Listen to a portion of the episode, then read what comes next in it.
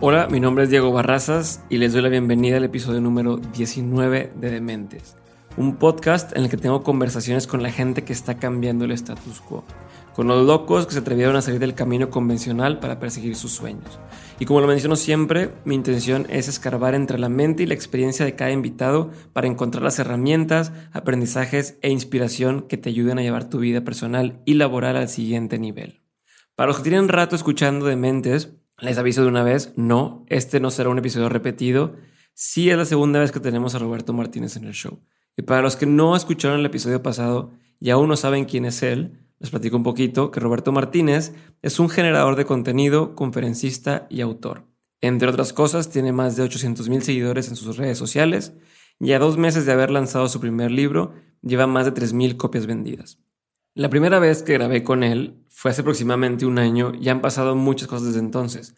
Una de ellas es que publicó México Lindo Querido Diario, que lo pueden encontrar, por cierto, en, en queridodiario.mx. Lo publicó de forma completamente independiente y ha sido un éxito. Y otra cosa que platicamos esta vez fue de cómo uno de sus videos, que en aquel momento se convirtió en un fracaso, en este momento le ha dado una oportunidad nueva y ha hecho una cosa completamente distinta con lo mismo. En el episodio de hoy también retomamos varios de los temas de aquel episodio y tocamos temas que creo que se les han de ser bastante interesantes. No quiero adelantarles mucho, así que aquí les dejo esta conversación que tuve con Roberto Martínez. ¿Qué onda Roberto? Eh, bienvenido por segunda ocasión a Dementes. Digo, la gente a lo mejor no lo sabe, pero ya me tocó entrevistarte en muchas ocasiones por otras cosas. Ya te he fumado varias veces. Sí, ya, ya, ya. Es cuenta que a veces digo, chingo de pregunto, ya, ya me sé toda la vida. Pero lo padre dices, uh, puta, ojalá hubiera grabado eso que platicamos en aquel momento, ¿no? Y entonces ahorita es justamente esa oportunidad de poder retomar algunos temas que hemos, que hemos tocado y aprovechar que la gente sí nos mandó muchas preguntas eh, para hacer preguntas que tiene la gente sobre ti. Digo, a lo mejor eh, la gente no tiene siempre la oportunidad de estar platicando contigo y entonces sí. aquí, aquí vamos a poder aprovechar ese, ese momento. Entonces, primero quiero retomar la conversación donde nos quedamos la vez pasada.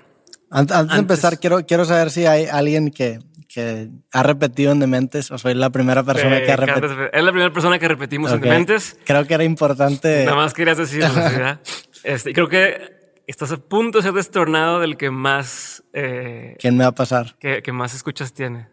¿Quién es Nacho Farid? ¿Quién es? Rodrigo La Garza, güey.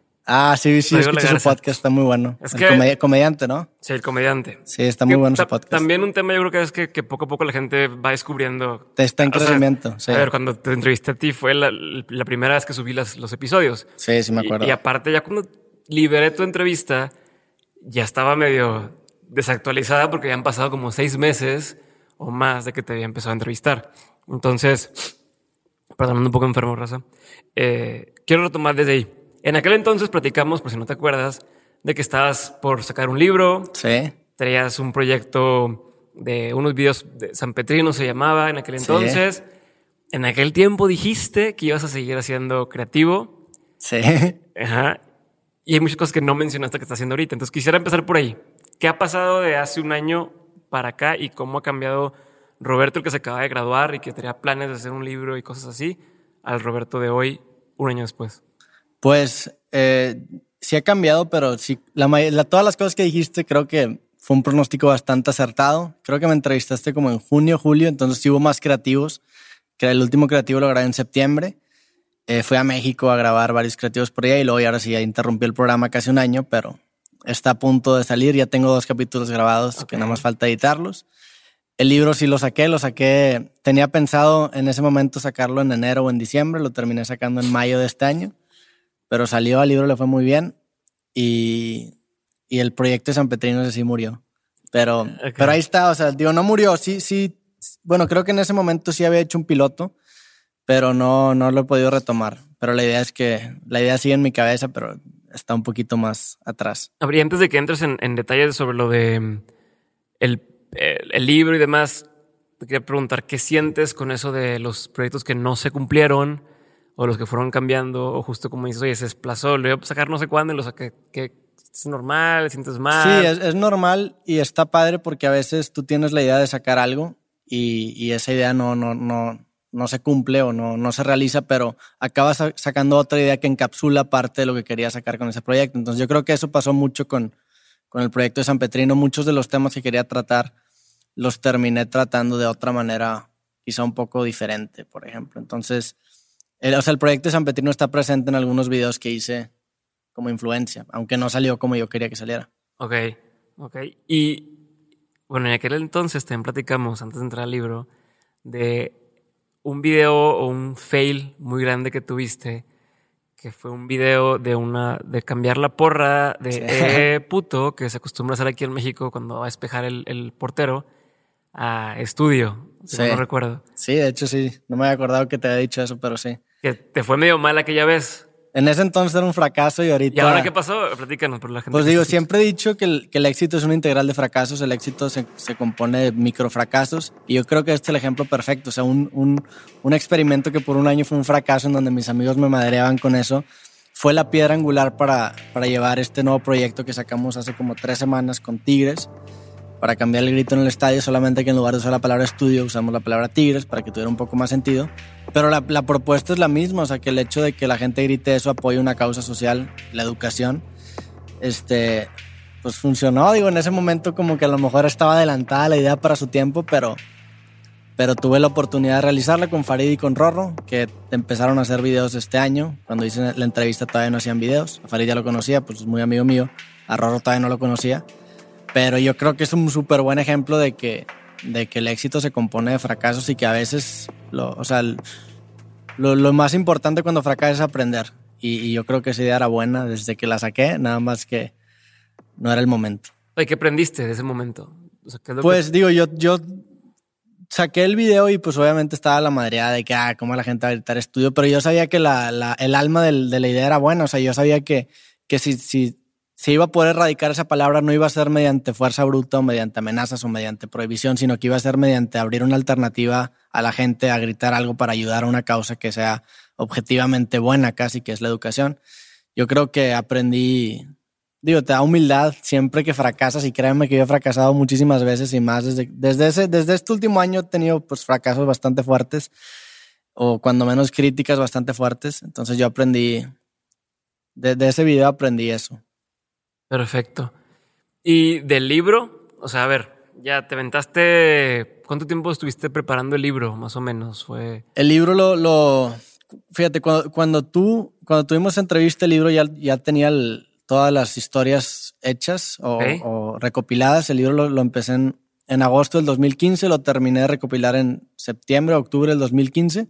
Entonces ya tenía como ocho meses con ese proyecto. Tuvo que pasar todavía bastante tiempo, eh, hasta noviembre de ese año, ahora sí ya me puse las pilas. Conocí a Daniela Guerrero, que fue la que me ayudó con el diseño y que, pues digo, o sea, ella sabía de diseño editorial y de cómo armar un libro.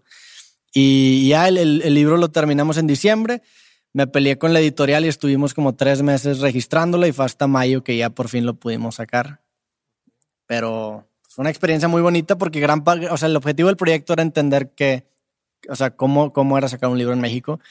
Y spoiler es un proceso súper burocrático. ¿Sí? Sí. Por ejemplo, ¿qué tipo de cosas, trabas hay para sacar un libro? Pues digo, para empezar está muy centralizado. O sea, Indautor, que es la dependencia donde registras este, tu propiedad intelectual del libro, solamente está en México. Hay oficinas aquí en Monterrey, pero no saben nada, literal no saben nada. O sea, me, dijeron los trámites mal.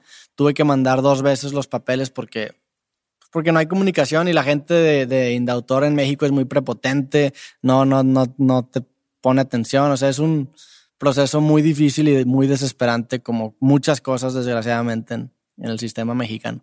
O impotencia. Sí, impotencia de decir de qué vato. O sea, ya tengo el libro listo, nada más te estoy esperando a ti para poder sacarlo. Nada más me tienes que aprobar el trámite, darme un código de barras. O sea, realmente eso es lo que busco, un código de barra.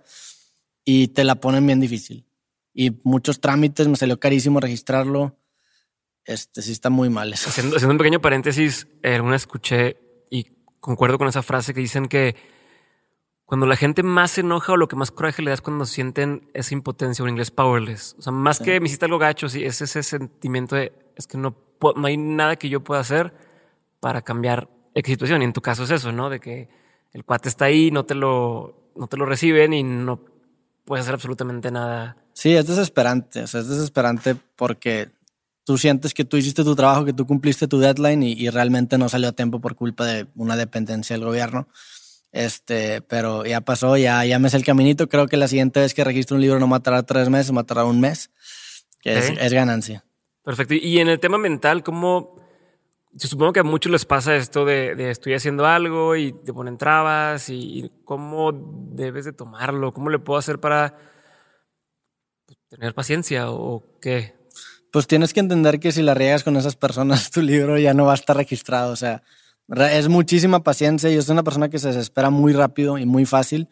Y en, en, este, en trámites como esto, este, necesitas una personalidad, una personalidad muy diferente a la mía. Entonces, pues nada más es ser paciente y es este, nunca explotar, porque si explotas, o sea, es contraproducente totalmente. Perfecto. Y eh, la vez pasada mencionaste también en el episodio que tenías pensado empezar a hacer conferencias. Sí. Entonces todavía no has hecho una sola conferencia. Había hecho muy poquitas, sí había hecho, pero muy poquitas y no vivía de eso. ¿Y ahorita qué tal te está Y ahorita, no, ahorita sí, las conferencias es yo creo que la columna vertebral de mis ingresos. Este, no es lo que más hago, pero sí es lo que me da de comer. Y sí, sí me aviento, por ejemplo, en junio di 11 conferencias en nueve ciudades. O sea, 11 conferencias, nueve ciudades, 30 días. Okay. Entonces sí, definitivamente sí, eso sí, sí se cumplió y yo creo que mucho más de lo que me esperaba. Chingón. Y hablando, eh, ahorita tratando de meter, platicamos que estamos leyendo el mismo libro de The Perennial Seller de Ryan Holiday. Creo que toca por ahí temas a los que tanto tú como yo nos, nos, nos gusta y demás. Y que tienen que ver un poco con el éxito que a lo mejor te está pasando ahorita a ti, que, que estás pudiendo eh, vender conferencias y vender el libro. Apenas lo sacaste y empezaste a venderlo. ¿Qué, ¿Qué de lo que aprendiste acá en el libro y de lo que has aprendido en tu experiencia le pudiera servir a alguien que dice, es que yo quisiera algún día escribir un libro y venderlo, yo quisiera que inviten a dar pláticas, eh, dar clases, etcétera? Como... Pues yo creo que lo, lo, la, el consejo principal que te da ese libro, y de eso se trata, es que no te enfoques en tendencias, sino que te enfoques en contenido que va a durar más de una moda, o sea, más de un, un periodo corto de tiempo. Y yo, o sea, yo en mi contenido al principio es algo que hacía mucho, o sea, yo, me, yo hablaba de temas que estaban como que en ese momento calientes y pues obviamente tenías un boom muy grande de visitas, pero a largo plazo pues tu video se muere. Ahorita, este, ya me estoy alejando completamente de eso, por eso ya no estoy haciendo videos de noticias o videos de, o videos de cosas este, tan temporales, sino que estoy ya enfocándome más en, pues en el big picture, ¿no? En la, en la, en la fotografía grande.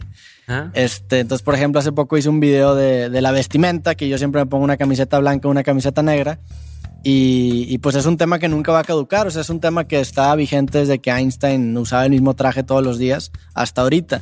Entonces yo creo que es eso, o sea, eh, o sea, me, gusta mucho o sea, ese libro me gustó mucho porque te, te, dice justamente eso, enfócate en las cosas atemporales y no te vayas por la trampa fácil, la trampa fácil que son las modas y las tendencias en este momento. Perfecto, me gusta. Eh, ahora sí, antes de yo seguir con mis preguntas y demás, como tenemos poco tiempo, de hecho estamos grabando aquí desde Saltillo y está a punto de una conferencia Roberto, sí. eh, quisiera por algunas preguntas que nos ha enviado la gente. Voy a empezar por las que tengo yo aquí, eh, que me mandaron por Facebook, en facebook.com diagonal de mentes podcast, y luego leemos algunas de las de Instagram, ¿no? Eh, la primera, y la, la, mandó Mariana Piedra, que de hecho ya estaba poniendo, eh, ¿cuándo están los episodios y demás? Mariana Piedra pone para Roberto, oye Roberto, ¿cómo encontraste tu voz? ¿No tenías miedo a lo que la gente iba a pensar de ti? Pues, este fue, ahora sí que intento y fracaso. O sea, yo creo que lo más difícil es el principio. Una vez que, que empiezas y ya te, como que agarras momentum, ya es mucho más fácil. Al principio es lo más difícil. O sea, empezar es mucho más difícil que cualquier parte del trayecto de una carrera de lo que sea. Este, pues cómo encontré mi voz, nada más siendo honesto, me di cuenta de que la gente se da cuenta cuando, cuando hablas de lo que sabes y si, hablas de algo que no sabes, la gente inmediatamente se da cuenta. Entonces eso, o sea, yo creo que la confianza la agarré investigando, leyendo, este, informándome y, estando seguro de lo que voy a decir. O sea, ahí, ahí radica la verdadera confianza. No es un personaje que actúo simplemente, pues, por ejemplo, cuando hago videos de, de investigaciones, pues la confianza sale en que me metí 10 horas investigando fuentes y ya sé que, ya, o sea, ya sé qué es lo que hay disponible ahí. Y pues lo que estoy diciendo está basado en esas fuentes. Yo creo que es por ahí saqué mi voz y por ahí saco la confianza en, en investigar. Perfecto. Pregunta Eduardo de la Garza. ¿Cuál será el rol de los influencers en el futuro de la educación y qué responsabilidad tendrán estos content creators con la educación de las siguientes generaciones? Y pongo influencers entre comillas porque creo que, bueno, nunca te he escuchado a ti decirlo de, hola, yo soy influencer. Sí. más bien, influencer es el, el, el, el efecto que tiene que tú digas algo y a lo mejor influencia a la gente, pero tú no eres un influencer. Sí, a mí, a mí me choca la palabra influencer. O sea, me, me, molesta mucho porque las marcas se refieren a los influencers como una persona con muchos followers y ya. O sea, una, una persona que en Instagram enseña las pompis y tiene 100 mil followers es igual de influencer que una persona que, no sé, escribe un libro que le da muy bien y tiene 50 mil followers. Entonces, la palabra influencer no me gusta, pero sí entiendo que pues, es un mote y sí, o sea, sí, sí tiene sentido usarlo. ¿Cuál será el rol? Pues no sé, no, la verdad no sabría decirte, no, no, no, no me quiero imaginar, de, porque el, depende mucho de, de a quién escoge la sociedad como influencer. O sea, yo creo que los influencers sí tienen el, potencial de hacer cambios sociales muy grandes, pero depende mucho que la gente los consuma, porque puede haber una persona muy inteligente con muy buenas ideas, pero si la gente no lo consume porque no le interesa eso, pues por más buenas ideas que tenga no va a realizar cambios verdaderos. Entonces, pues no sé, yo creo que más que depender del influencer depende de lo que la gente le guste consumir. Si la gente empieza a ponerse las pilas y decir, sabes que me gusta consumir contenido con sustancia y no pura basura o pura comedia en internet, pues entonces vamos a ver cambios sociales mucho más rápidos que de otra manera. O sea, yo creo que tienen potencial, pero no sé qué vaya a pasar. Chingón.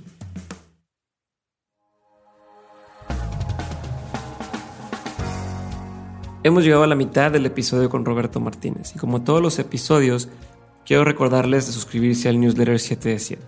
Nuestro newsletter que mensualmente enviamos con las 7 recomendaciones más chingonas escogidas por nosotros y por nuestros invitados en temas de innovación, negocios y emprendimiento. La forma de suscribirse es entrando a dementes.mx, buscan ahí la liga y le dan suscribir o a través de nuestro Facebook que es facebook.com diagonal de mentes podcast.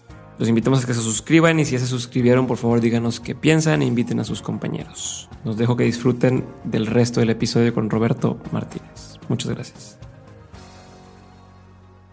¿Tienes una pregunta que te han mandado? Fíjate que se acaba de subir la story, entonces... Ah, se trató de subir. Bueno, ahí te va otra que me mandaron por aquí. Paola Magaña, Villalobos. Roberto, ¿cuál ha sido el trabajo más interesante para ti y cómo lo manejaste? El trabajo más interesante para mí. ¿Trabajo de, de qué? Me imagino, me imagino, me imagino que, que, una chamba. Pues fíjate, les voy a contar un secreto. Yo nunca tuve un trabajo de verdad.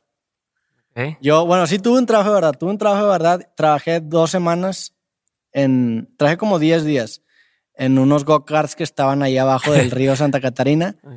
Y trabajé 10 días y dejé de trabajar ahí porque ese, el, el, día número 11 fue el huracán Alex y se llevó todo. Entonces mi, trabajo duró 10 días. Entonces yo creo que ese fue el, ese es el único trabajo que he tenido en mi vida. Y me acuerdo haberlo odiado con toda mi alma y decir jamás quiero volver a estar aquí. O sea, no quiero trabajar en algo que para mí no tiene sentido, que era mover carritos y limpiar. Trabajar en gocha y en go-kart y limpiar pistolas. Dije, o sea, nunca quiero volver a hacerlo. Digo, probablemente va a ser algo pinche que decir, pero pues qué bueno que pasó el huracán Alex en ese sentido porque dejé de trabajar y nada más duré como 10 días ahí y ni siquiera me pagaron porque no llegué a la quincena. No, qué coraje. Pero, y a ver, y, hablando de los trabajos, ¿cuál sería un trabajo que, que, dirías nunca quisiera hacer o nunca me dedicaría o ni quisiera hacerlo como esto? Pues no sé, me gustan todos los, o sea, siento que lo digo, contradiciéndome mucho con lo que dije hace poquito, siento que a cualquier trabajo le puedes encontrar un sentido artístico. Este, no sé, no me gustaría, pues obviamente no me gustaría limpiar pisos o limpiar baños, pero, pero no, o sea, no habría, si, si tuviera que hacerlo, si me viera la necesidad de hacerlo porque o no tuviera dinero, porque mi, alguien de mi familia estuviera enfermo y no hay cómo pagarlo, pues lo haría. O sea, depende mucho de tus circunstancias. En este momento que realmente pues no me encuentro en, ninguna, en ningún estado de crisis, pues no, jamás haría eso. Y que si no hicieras lo que haces ahorita, ¿qué te encantaría hacer? Me gusta mucho el software, me gusta mucho la música. Siendo realista, probablemente me metería software porque no soy bueno en la música. Este, sí me gustaría haber sido, o sea, haber sido programador, que fue lo que estudié, haberlo ejercido, irme a Microsoft, a Google, o cuando menos intentar irme. Me hubiera gustado, sí me gusta la vida de programador, está padre. Ok. Pregunta a Karen Macías, una pregunta diferente que dice, ¿has leído El Principito y qué opinas de él? Leí El Principito. Sí, lo leí hace mucho, pero no, no me dejó. O sea, eh, porque me acuerdo que me encargaron leer El Principito del Viejo y el Mar. Y me acuerdo que leí los dos, pero los leí en un momento en el que no me interesaba y los leí nada más para sacar 100 en el quiz. Pero no, no lo tengo que volver a leer. Es uno de los libros que tengo que volver a leer, pero sí lo he leído.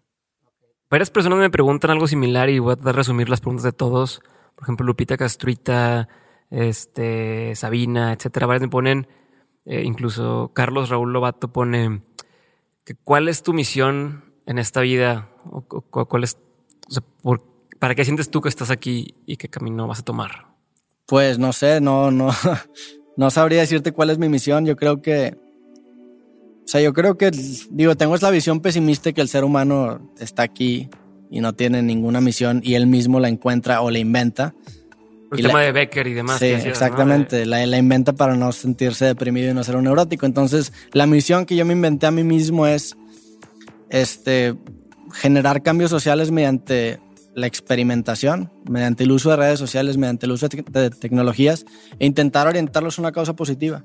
O sea, yo creo que ese, lo que a mí me gusta hacer es experimentar con redes sociales, experimentar con cosas en internet, porque siento que tengo un entendimiento muy bueno, tanto de la parte social o la parte de redes que llevo pues haciéndolo ocho años, como la parte técnica, la parte algorítmica, porque estudié eso, o sea, sé cómo funcionan los algoritmos detrás de, de cómo promover el contenido en Facebook o cómo funciona Google Maps. Entonces yo creo que ese entendimiento me da una ventaja muy grande y, y pues nada, me gusta experimentar en redes sociales e intentar hacer que este experimento genere cambios positivos. Explorar hasta dónde nos puede llevar la tecnología, que es, que es algo que estamos en pañales, y, y ver qué pasa. Perfecto. ¿Ya te mandó alguien más alguna de las preguntas? Fíjate que no, se me hace que nadie me peló. No, se hace que ya no, nadie, nadie, le caes bien, ¿eh? Sígame en Instagram, a lo mejor tengo muy poquitos followers. Déjame entonces, eh, te hago yo las preguntas que te quería hacer. Ah. Tengo varias preguntas. Bueno, voy a leer una, una, que otra más de las que nos manda la gente y luego voy a seguir con las que yo tengo, porque ya estamos a punto de empezar con el evento acá y no podemos este, pues llegar tarde a eso, ¿no? Una pregunta bien poco seria que pone Evert Hernández, pero Evert siempre, siempre pone cosas para nosotros y pone ah, que, que si ya probaste las gorditas en Torreón. Las gorditas en Torreón. Ajá. ¿Cuáles? No, no probé. Creo que no probé las gorditas. las de la pestaña son buenísimas. Me refiero a comida, ¿eh? No las gorditas. Sí, no, no. Ah, bueno, esta pregunta es muy buena. De Uber Pablo Rodríguez y pone, Roberto, ¿cómo te recuperas después de un fracaso? ¿Cómo te recuperas después de un fracaso? Pues trabajas en tu siguiente proyecto. Es la única manera de recuperarte de un fracaso. O sea, si si te fue mal en tu último proyecto y no sacas algo nuevo, estás estancado todavía en ese mismo fracaso. El, en el momento en el que tú dices, ¿sabes qué? Ya pasó esto, vamos a trabajar en lo siguiente y vamos a sacar algo nuevo, estás en otra, en otra etapa. Y, y el Internet es muy cruel en eso porque el, Internet, algo que me he dado cuenta mucho del Internet es que en el Internet no existe el tiempo. En el Internet nada más hay espacio. Cualquier cosa que publiques, independientemente si lo publicaste hace un año, hace cinco años, hace diez años, puede ser relevante así nada más. Entonces el Internet no respeta tiempos y, y ya, o sea, nada más empieza a trabajar en tu siguiente proyecto, que, que, que, que tu trabajo, este, que, que la alegría que te brinde tu trabajo sea independiente del resultado que conlleva. Y es algo bien fácil de decir, pero bien difícil de hacer pero es la verdad, o sea, si tú, si tú le diste el 100% a lo que querías sacar y es lo que querías decir o sacar en ese momento, eso es suficiente razón para que esa cosa exista, independientemente de que si a la gente le gusta o no. Yo creo que cuando entiendes verdaderamente eso, se te hacen más fáciles los fracasos. Digo, sigue siendo difícil. Obviamente, tener una reacción adversa a lo que tú le echaste mucho esfuerzo no está padre, pero, pero nada, o sea, es, es nada más empezar a trabajar en lo siguiente y me, sacarlo. Me suena mucho ahorita lo que, lo que platicas, resuena mucho con lo que platiqué con Farid y que él dice, a mí mi percepción era, pues es que él sube videos porque quiere compartir un mensaje y ya, ¿no? Como tiene ganas de decir esto y creen esto. Pero platicando con Farid, para él va mucho más allá, o sea, para él ese video es lo equivalente a, a quien hace música, una canción que saca o a quien hace películas, su película es él piensa en toda la producción, en el tema de, la música que le va a poner a la canción, cómo lo va a el video, cómo lo va a editar, dónde lo va a grabar, qué momento. Entonces, para él al final, esa es su, pequeña pieza de arte, por así decirlo, más que lo pongo ahí para ver qué opinan de lo que estoy diciendo, sino por sí mismo él está contento con el resultado que tiene, ¿no? Entonces, parecido a lo que estás platicando. Sí, digo, no sé si hablamos de esto la, vez pasada, que del, de la, de la, del Museo de Seattle y la caja, si dijimos o no. Sí, bueno, no, no recuerdo, platícame. Era, o sea, que realmente la belleza del, del, del, arte no está en el producto final, sino en el proceso. Y hay una obra que se llama Box with the Sound of Its Own Making, una caja con el sonido de su propia creación, que intenta expresar eso. Tú entras al, museo, está, lo vi en el Museo de Artes Modernas en Seattle, entrabas a un cuarto y en el cuarto nada más había una caja al centro. Y esa caja tenía una bocina dentro con sonidos de serruchos y sonidos de clavos. Y, lo que intenta expresar esta caja es eso, que, la belleza del, arte no está en esa caja, sino en el, proceso creativo, porque lo que resuena dentro de la bocina es cuando estaban construyendo esa caja. Entonces, esa obra de arte yo creo que es la que más me ha impactado en mi vida. Y, cuando de verdaderamente entiendes que, que, la felicidad y el éxito sí está independiente del resultado, va a ser feliz porque aunque fracases, fracasaste haciendo lo que a ti te gusta. Y eso es, o sea, el, el, el, el verbo es mucho más poderoso que, o sea, el, hecho de que yo esté haciendo videos es mucho más poderoso de que, ah, bueno, este video no le gustó a la gente. No sé si me explico. Sí, sí, chingón. Y de hecho Casey Neistat decía algo así como, prefiero hacer algo que para él sea muy chingón, pero algo que al 50% de la gente lo odie y el otro 50% de la gente lo ame con pasión, a que hacer algo que el 100% de la gente va a decir, meh, o sea, como X. Sí, de hecho, él, él tiene una cita muy buena que dice que, o sea, que le preguntan cómo saber qué va a hacer en la vida y te dice, bueno, el paso uno, encuentra que te gusta. Si, si ya tienes ese paso uno y ya sabes que te gusta, este, muérete en el intento o, o llega a esa meta. O sea, el hecho de que te mueras en el intento le da un propósito a tu vida y te da una felicidad porque sí estás haciendo algo que te gusta. Chingón. Y eso me da nada más entrada a, a platicar un poquito de lo que hablábamos cuando grabamos un episodio para Nexo Responde sobre la creatividad. Y mencionabas que, que para ti la forma de mantenerte creativo es salir de tu zona de confort, ¿no? O algo así. ¿Puedes como repetirme un poquito de eso? Sí, claro. Yo creo que en el momento en el que se te hace fácil lo que estás haciendo, ya, ya deja de ser algo creativo lo que, eso que estás practicando. O sea, yo siempre intento salirme de mi zona de confort con cualquier proyecto que hago. Siempre intento meterme con otra audiencia. Siempre intento hacer una técnica que nunca había hecho, cambiar el formato. Por ejemplo, ahorita en este momento hicimos el proyecto de Tigres y luego el siguiente paso lo hicimos con el América, que el América tiene una relación bien fuerte conmigo porque tengo un video que se llama Odio al América, que lo vieron 8 millones de personas. Claro que no fue cómodo haberme, haber sacado ese video, claro que no fue cómodo recibir miles y miles de mentadas de madre otra vez por Twitter y notas de periódicos que me llamaban, que me llamaban hipócrita. Claro que no fue, o sea, no es cómodo sentir eso, pero, pero el, el creativo por naturaleza tiene que ensuciarse las manos, o sea, la, persona es imperfecto y el proceso creativo también es imperfecto. O sea, yo creo que, que tienes que, que bienvenir, no sé si existe la palabra, todo eso. Y, ya, o sea, sal de tu zona de confort, ¿no? Que, porque si, si realmente te gusta el arte, vas a, vas a estar buscando siempre retarte a ti mismo y, y nunca sentirte cómodo. Entonces, este, yo creo que este último proyecto fue el, el, el, ejemplo más grande de eso, porque desde antes de sacar el video ya sabía que me iba a llegar la mierda con, con todo lo que iba a decir, digo, con, con, este proyecto, por mi video de antes. O sea, ya sabía que iba a pasar eso y como quiera dije, vamos a meternos al ojo del huracán porque es lo que quiero hacer. Porque es lo que quiero hacer y porque no me gusta, o sea, no me gustaba, no me gustaba sentir de que, ah, bueno, pues sí estaría para hacerlo con el América, pero yo no puedo porque tengo este video. O sea, no me gusta decir que yo no puedo hacer las cosas. Y aparte va cambiando la, pues, o sea, no es lo mismo algo que dijiste en algún momento, en alguna edad, o algún, con un criterio o una eh, visión distinta de la vida conforme vas cambiando, la gente cambia, la gente piensa cosas distintas. No estoy diciendo que a lo mejor llames a la América, pero a lo mejor dices que, no sé. Pues digo, probablemente el video, o sea, mucho, probablemente el video lo hubiera hecho un poco diferente, pero, o sea. Porque aparte ni siquiera era como de odio hacia la América. Era, ¿no? era una crítica a Televisa, pero el título estaba muy amarillista, pero entiendo por qué la gente se enojó. O sea, si, si para ti el fútbol es como una religión, ese video es blasfemia, totalmente. Entiendo el enojo.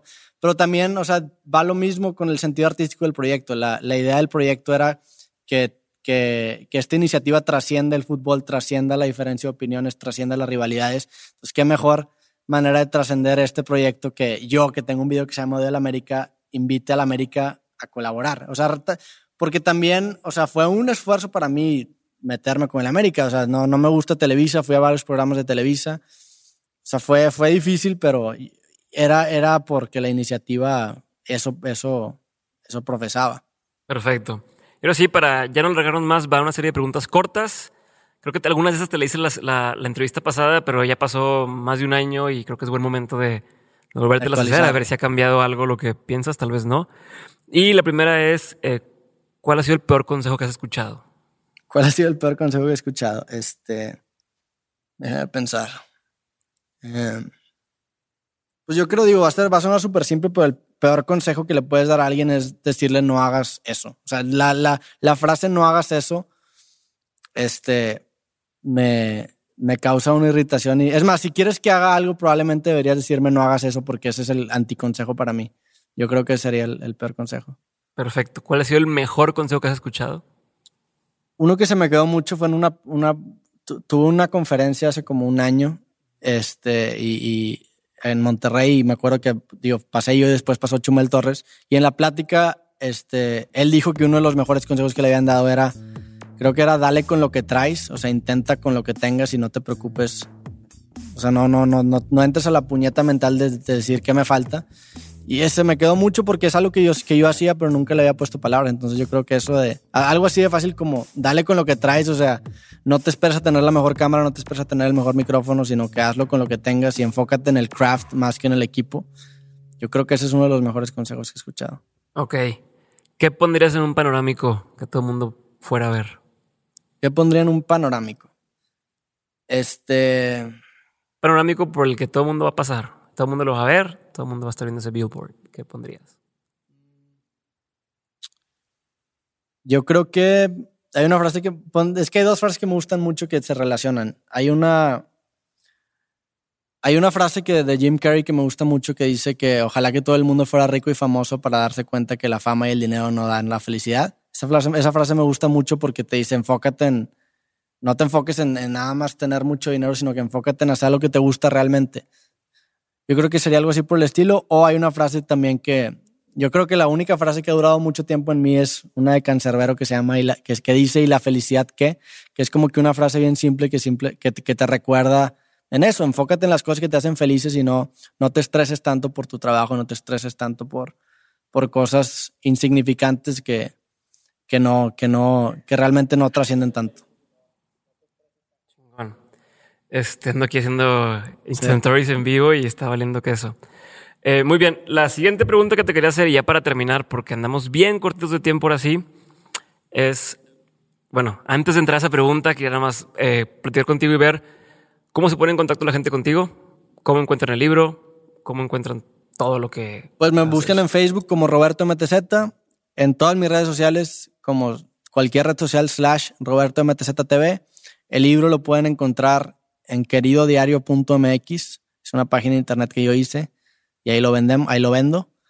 Eh, y ya, Roberto MTZ en, en, Google y ojalá que salga yo, no vaya a salir otra persona. sí, no vaya a ser. Perfecto. De hecho, en algunos lados es MTZTV, ¿no? En algunos lugares. Sí, en todas todas mis redes soy Roberto MTZTV, pero mi nombre es Roberto MTZ y creo que Chingón. sale.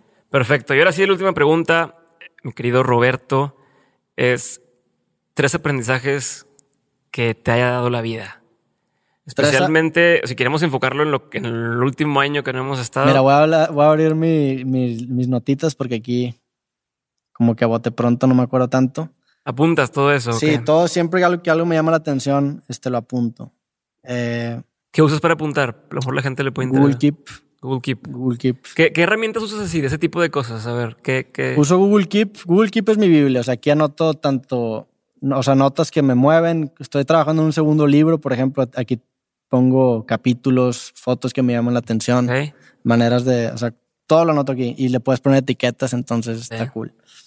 Este, mira, una, una, una que acabo de leer hace poquito, este, que de hecho ya va a ser la pelea de Floyd Mayweather contra Conor McGregor. Sí, y en una entrevista Conor McGregor dijo una cita de, creo que era de Bruce Lee, no estoy seguro, pero dice, sé como el agua. Cuando el agua entra a un vaso, se transforma en el vaso. Entonces, me gusta esa cita, como que adáptate a tu, a tu zona de, o sea, adáptate fuera de tu zona de confort y no, no seas tieso. Me gusta mucho eso.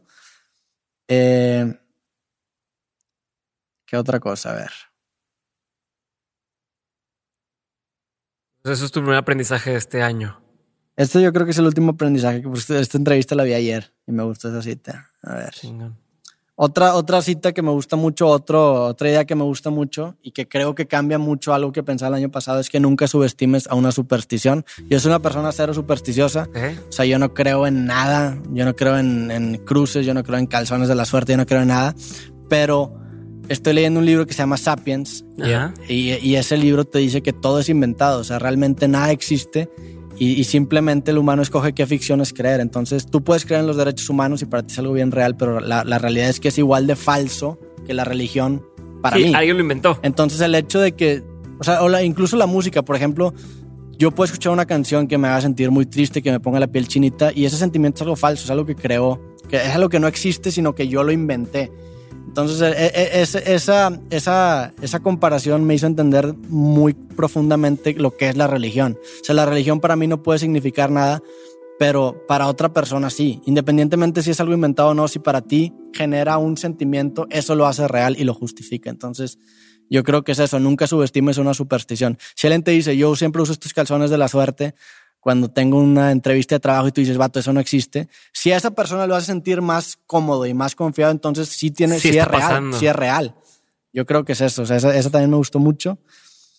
Y a ver, ¿cuál sería la tercera? La tercera, no le tengas miedo a estar cansado. O sea, eh, abraza ese sentimiento de estar cansado porque te, te saca, uno, te saca de tu zona de confort y dos, este, es un buen indicador de que te la está rompiendo. Entonces no le tengas miedo a estar cansado, no, no le saques algo porque el siguiente día no vas a poder levantarte, sino todo lo contrario.